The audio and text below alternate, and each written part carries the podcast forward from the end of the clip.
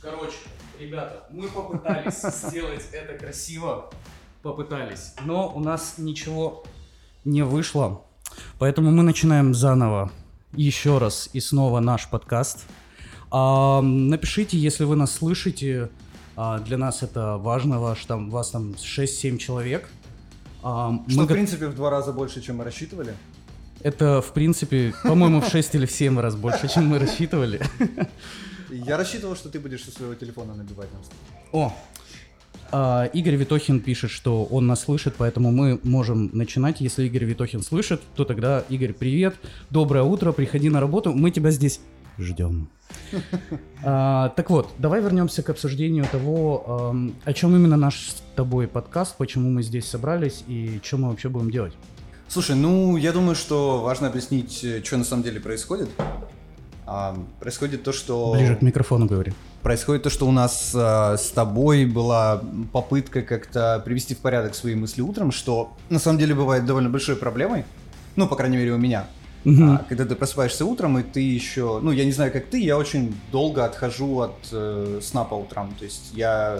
У меня какая-то такая сомнамбулическое состояние, в котором очень сильно перемешалось то, что тебе приснилось, и утро, которое, в принципе, одно на другое похоже, поэтому...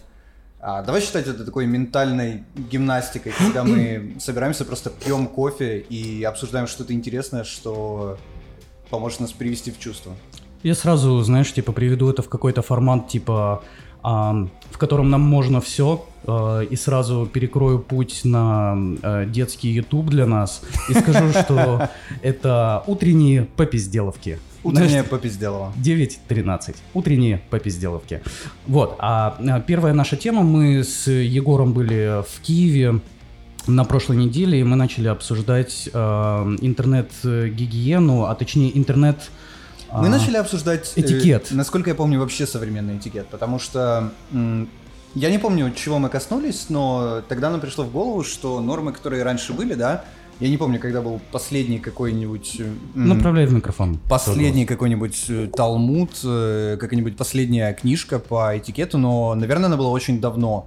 И то, что там описывалось, оно не совсем не совсем применимо там, к 2019 там, и тем более на 10 лет э, вперед времени, в котором мы живем потому что, ну, все очень много меняется, очень сильно меняется, и у нас появляется намного больше объектов, мы начинаем делать вообще вещи по-другому, мы начинаем общаться друг с другом по-другому, да, то есть очень, очень большой разрыв, и, например, книжки, которые я помню по этикету, да, они содержали правила что-то типа какой из 60 вилок нужно есть салат, да, там, с какой стороны класть э, там съемный воротничок, ну что-то такое очень, очень архаичное. А у нас появилось очень много вещей, которые, с которыми мы вообще, в принципе, не знаем, как разъебаться уж. Ну, да, это знаешь, как типа а, вот это вот э, этикет э, за столом, нельзя класть телефон на стол. Типа этикеты писались лет 60 назад. Какой нахер телефон? Типа, где, где написано, что нельзя класть телефон на стол или в него смотреть? Тогда их ну, не существовало. Смотри, давай, давай сразу же попробуем про, м, об этом подумать. Я думал про то, что э, почему люди так говорят. Наверное, это... Ну, знаешь, есть такой момент, когда ты выкладываешь какой-то телефон, а рядом человек выкладывает какую-то намного более там новую модель. Или наоборот, старый какой-то жуткий кнопочный телефон. Или не выкладывает ничего и просто как-то стеснительно на тебя смотрит. Мне кажется, это чтобы избежать вот такой жуткой, жуткой фалометрии. Фалометрии? Что это за слово такое? Это когда ты меряешься фалосами. Ага. Вот, и что-то такое. И, ну, я думаю, что может быть несколько правил касательно этого, что если ты все-таки находишься там с близким человеком, ты кладешь телефон э, экраном вниз. Либо ты заранее предупреждаешь и говоришь, что прости, пожалуйста, я жду важный звонок, я жду а, не знаю, важное сообщение, там, письмо из Хогвартса, там, в Телеграм-бот, и, ну, и ты как-то предупреждаешь человека. Я думаю, что это про внимание. Это как раз, как раз таки одна вещь, которой раньше не было, потому что нам стало намного легче уйти в какую-то виртуальную реальность, и раньше мы даже не могли предположить об этом. Если сравнивать там с каким-то 19-20 веком, это как достать книжку, например, и начать ее читать, да, или там распечатать какое-то письмо. Ну, выглядело бы достаточно диковато. Ну да, я с тобой могу согласиться. Мне на самом деле вот в этой всей теме э, современного этикета беспокоит больше, конечно, интернет-этикет, который, э, ну, сейчас, можно сказать, только начинает зарождаться, да, потому что, типа, еще 20 лет назад этого не было, и тут сложно, типа, привить сразу какие-то нормы. Но вот у меня есть, допустим, мы хотели с тобой так назвать э, наш этот выпуск подкаста «Привет, как дела?». А, вот привет, привет, как дела? Привет, как дела? Это не самый плохой вариант того, с чего можно начать, потому что очень часто мне пишут просто «привет», и достаточно часто у меня бывают такие, знаешь, э, переписки, когда мне пишут «привет» или просто машут рукой, а я на такие сообщения не отвечаю, они не информативные, я не знаю, зачем мне нужен человек, а тот человек, которому реально нужно меня сейчас достать, может меня набрать. Я благополучно не отвечу. Всем извините. Но, эм, тем не менее, информации в слове «привет» нет никакой.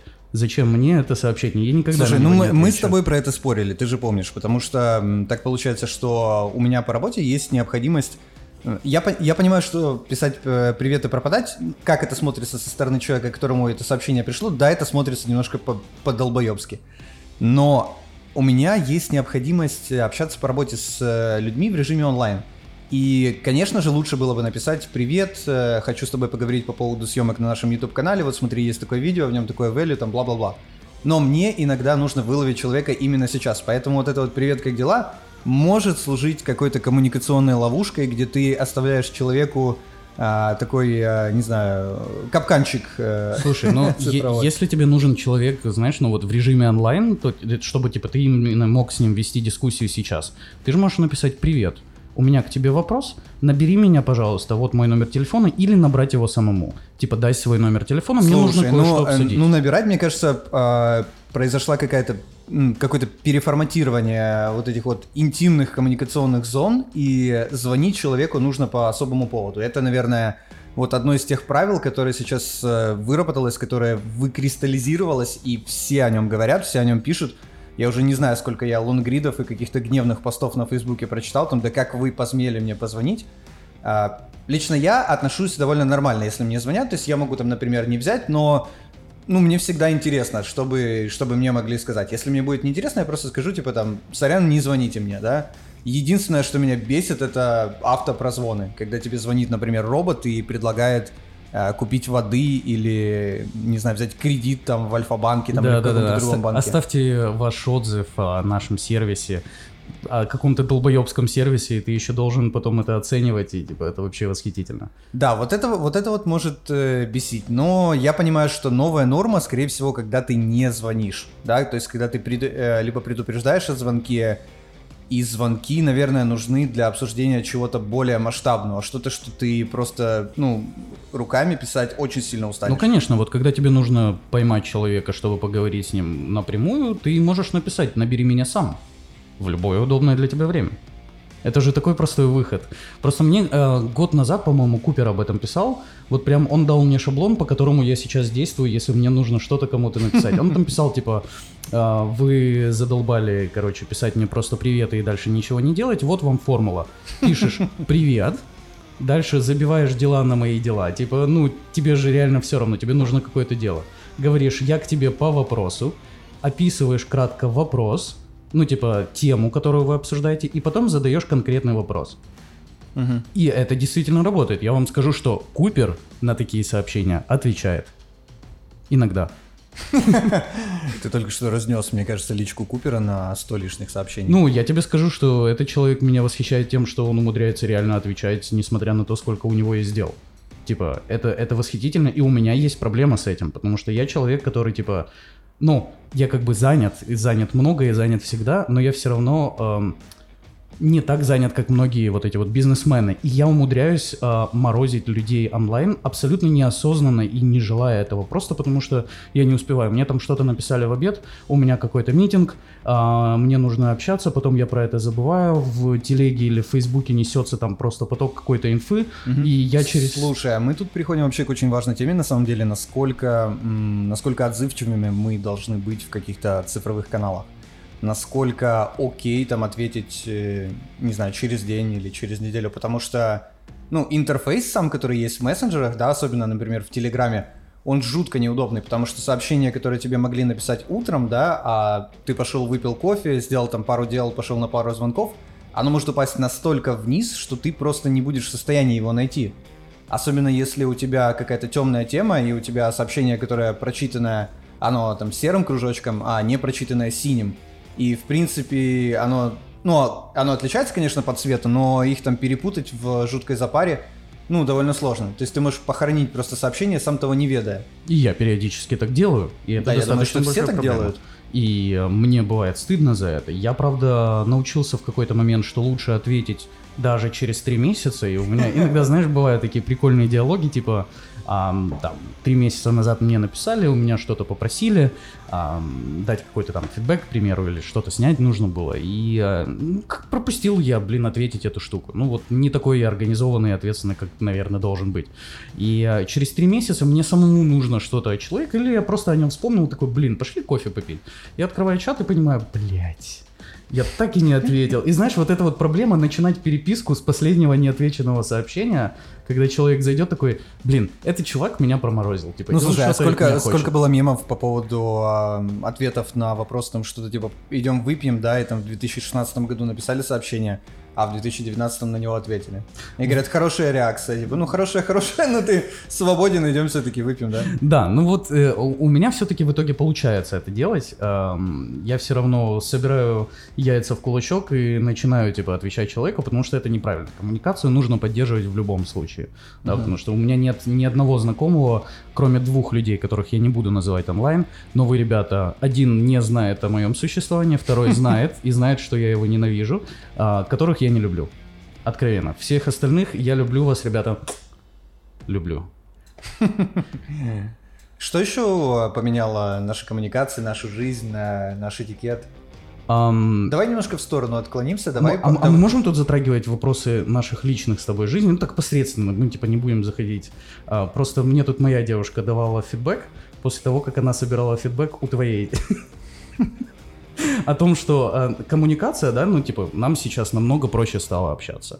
А, там, мы с тобой можем без проблем, неважно, где мы находимся, ты можешь быть в Норвегии, я могу быть в Украине. Сейчас может быть 10 вечера Ты или говоришь час про, ночи. про те самые сообщения в 11 в час я- ночи. Да, в, не в 11, а как раз в час ночи, в 2 ночи, когда... Хорошо, что э, наши девушки знают про существование нас друг у друга, но тем не менее, а правильно ли это? Ну, то есть, должен ли я выключать телефон после какого-то определенного времени?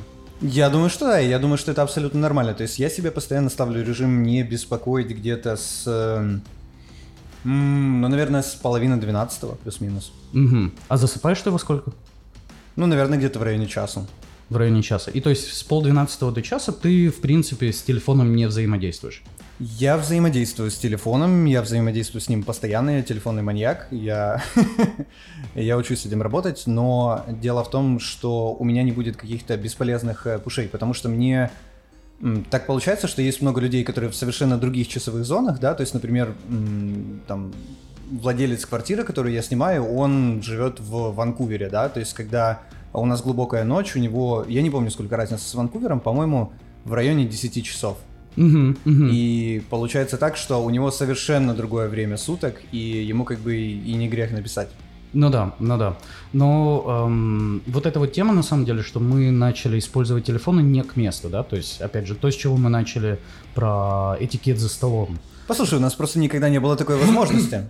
Не Я- было. Мне кажется, что самая большая, самая большая ошибка и заблуждение в том, что мы даем какую-то оценку, да, мы говорим, блин, посмотри, какие классные раньше были люди, они, они так искренне общались, там, стреляли друг друга на дуэлях и сидели за столом, они были так вовлечены. Блин, но если бы мы дали им телефоны и Facebook, они бы превратились ровно в таких же людей, потому что у них никогда не было возможности.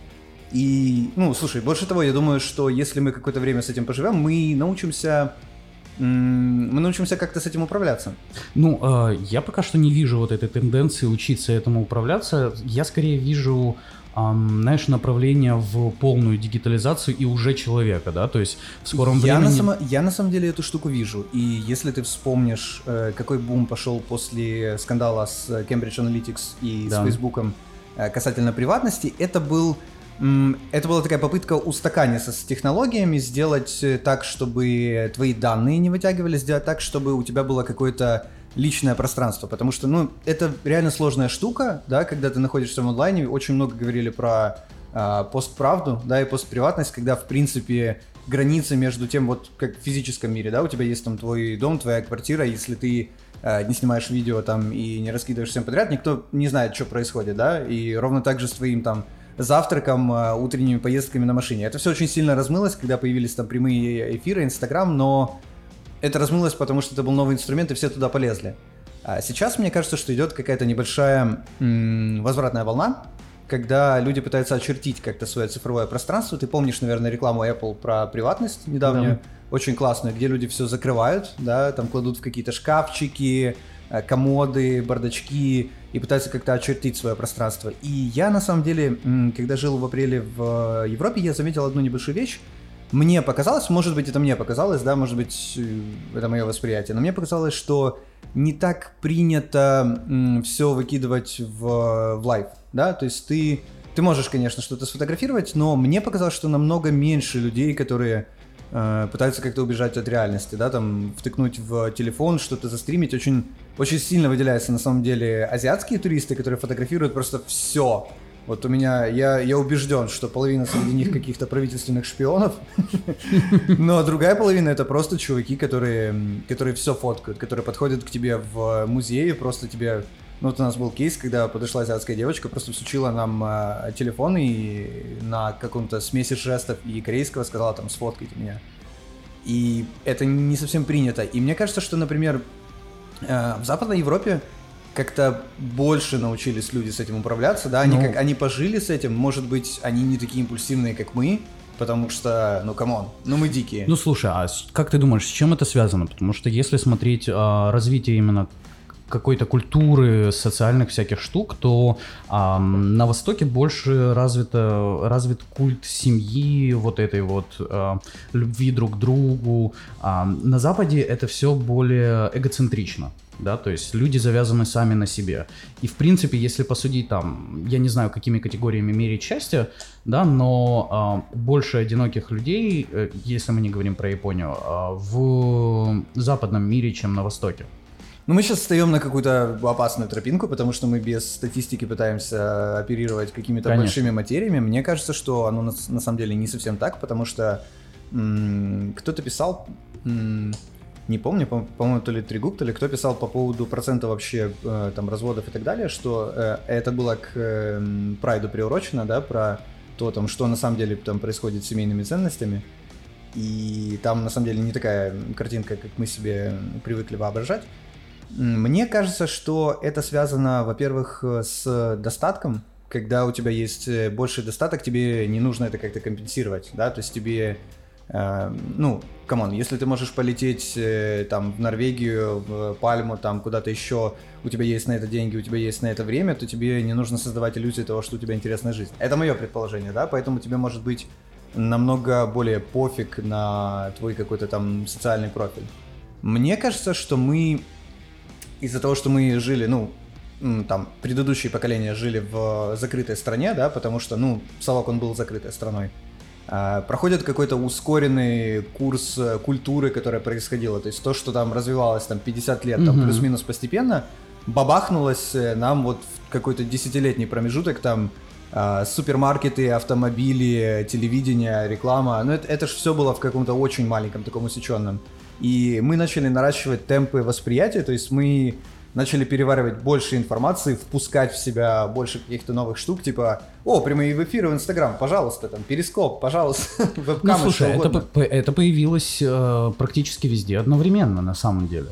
Да, ну то есть и, и как бы и в США, и в Европе, и в Украине у нас это появилось в одно время. И на самом деле сейчас э, там пользователей телефонов у нас не так-то и мало. У нас практически у каждого а, жителя нашей страны есть телефон. Я не знаю эту статистику, Но я как видел, обычно.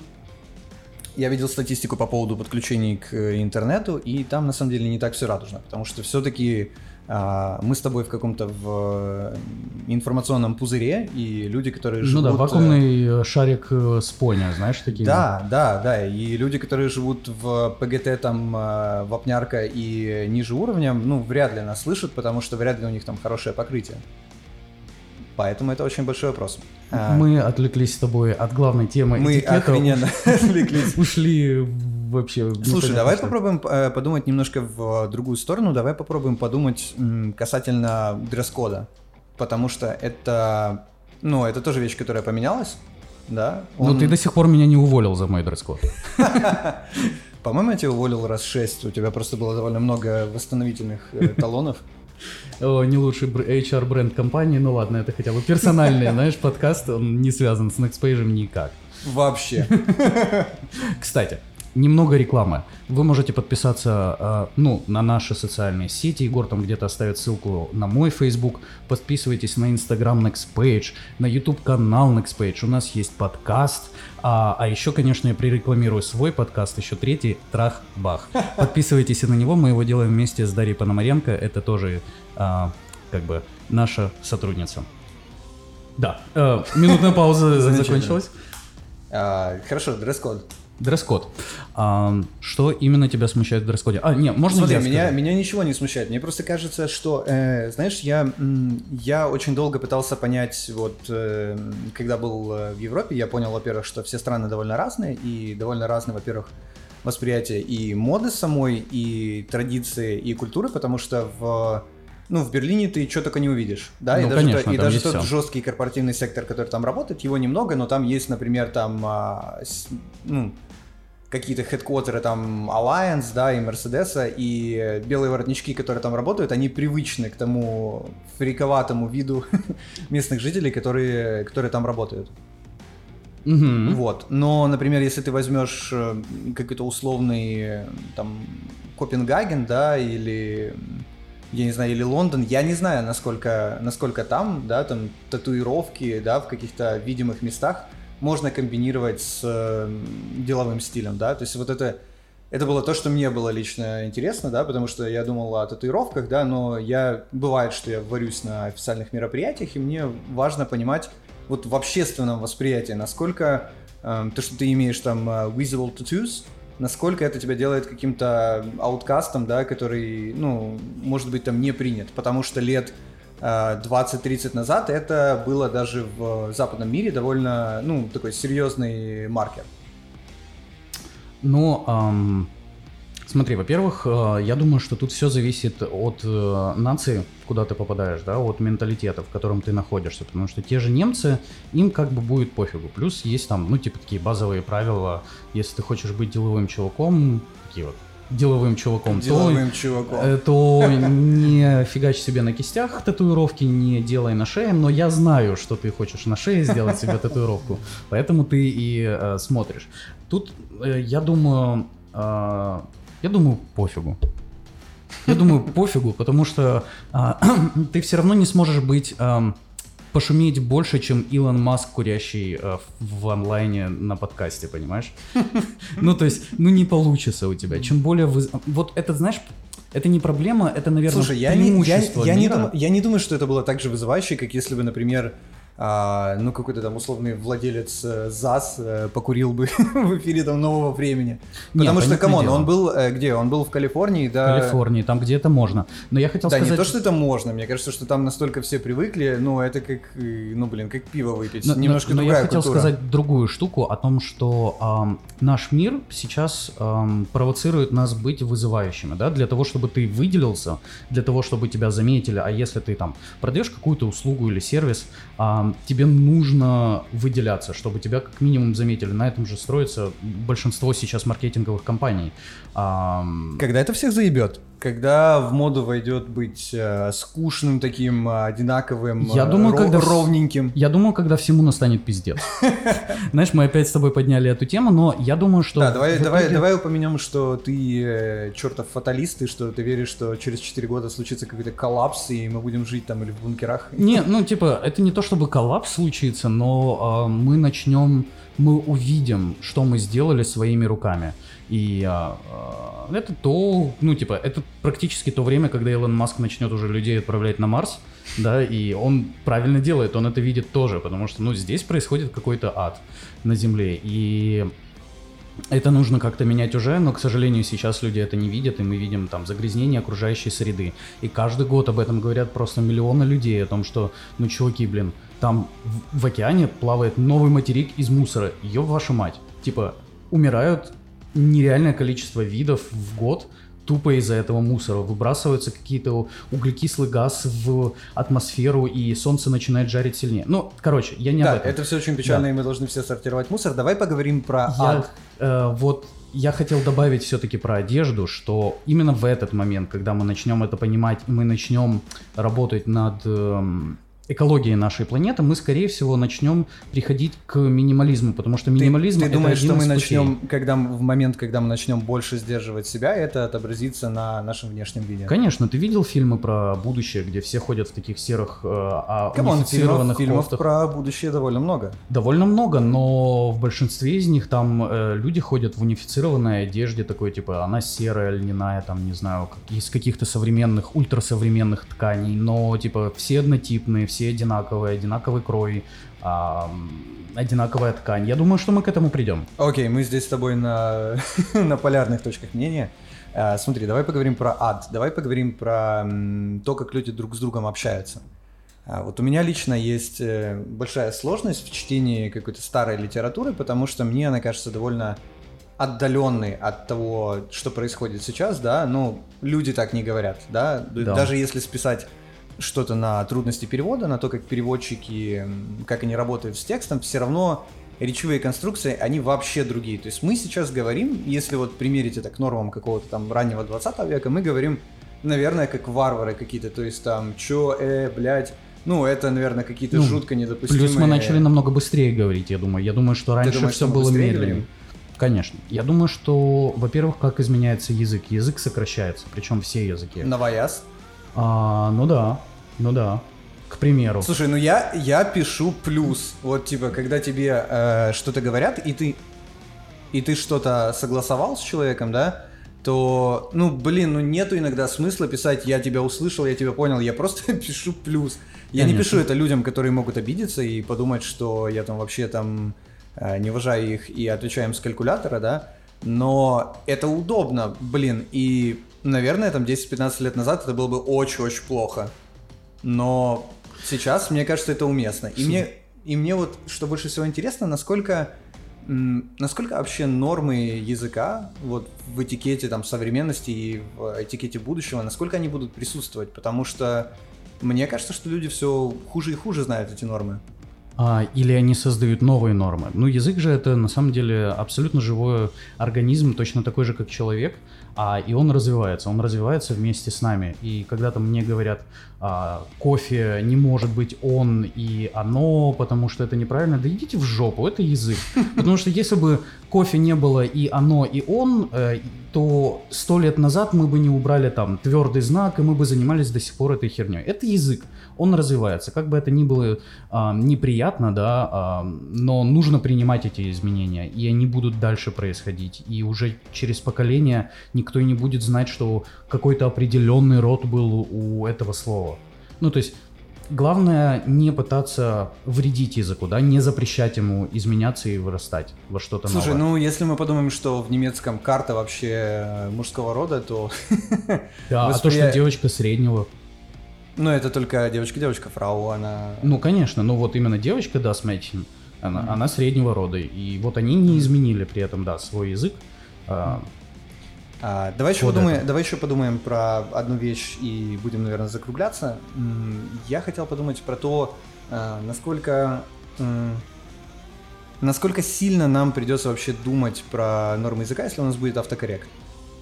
Да? Ну, все же пишут через 109. Я думаю, что просто там через 7-8 лет каждому из нас вошьют чип в голову, и нам даже не нужно будет думать, как писать. Ну, то есть тебе даже не нужно будет думать, как произносить. Мы, а знаешь, вот э, есть примитивный способ мышления, это мышление образами, да, то есть, типа, когда ты мыслишь словами, это более прогрессивная штука. Обезьянки мыслят только образами, они видят там, типа, вот мы такие про себя думаем, обезьянка идет взять банан и его покушать. И мы говорим это про себя, да, а обезьянка видит, как Но Ну, мы она тоже, идет за мы бананом. тоже мыслим образами и Конечно. ассоциациями, просто это потом трансформируется в слова. Да, да, да, да. Но тем не менее, мы можем мыслить и сугубо образами, да, тоже, тоже себе что-то представлять. А, но я к тому, что мы, скорее всего, будем возвращаться к более примитивному а, способу общения через вот эти образы, когда нам начнут вшивать чипы, да. Они Слушай, ну если нам начнут вшивать чип, это все будет вообще намного проще. Нам просто прошьют э, нужные нормы этикета, и мы просто не сможем сделать того, что считается в неположенным. зависимости от того, сможет ли записывать чип что-то нам в мозг, или он сможет только транслировать оттуда. Я бы хотел, чтобы из моего мозга только транслировалось. Да, я бы не хотел, чтобы мне в мозг стримилась какая-то дичь, да? Ты представляешь вообще, вот э, мы недавно говорили про рекламу там фаворит спорт какого-то условного, который тебе снится, и тебе, ну да, она была бы очень персонализированная, то есть тебе бы снилось, как ты выигрываешь, как ты потом выносишь груды денег оттуда и спускаешь э, на что-то, что, что там тебе нравится, что ты любишь. Но типа, come on, это, это было бы очень дико. Да, да, я тут с тобой соглашусь. А вот и первый сотрудник в нашем офисе, а это значит, что наш первый выпуск подкаста подходит к концу. Доброе утро, Дима, с началом рабочего дня тебя. Ребята, спасибо, что вы нас слушали. Подписывайтесь на то, что я говорил там в течение э, этого времени. Спасибо, Егор, что пообщались. Спасибо, Макс. Когда-нибудь увидимся и услышимся. Пока. Играет джингл.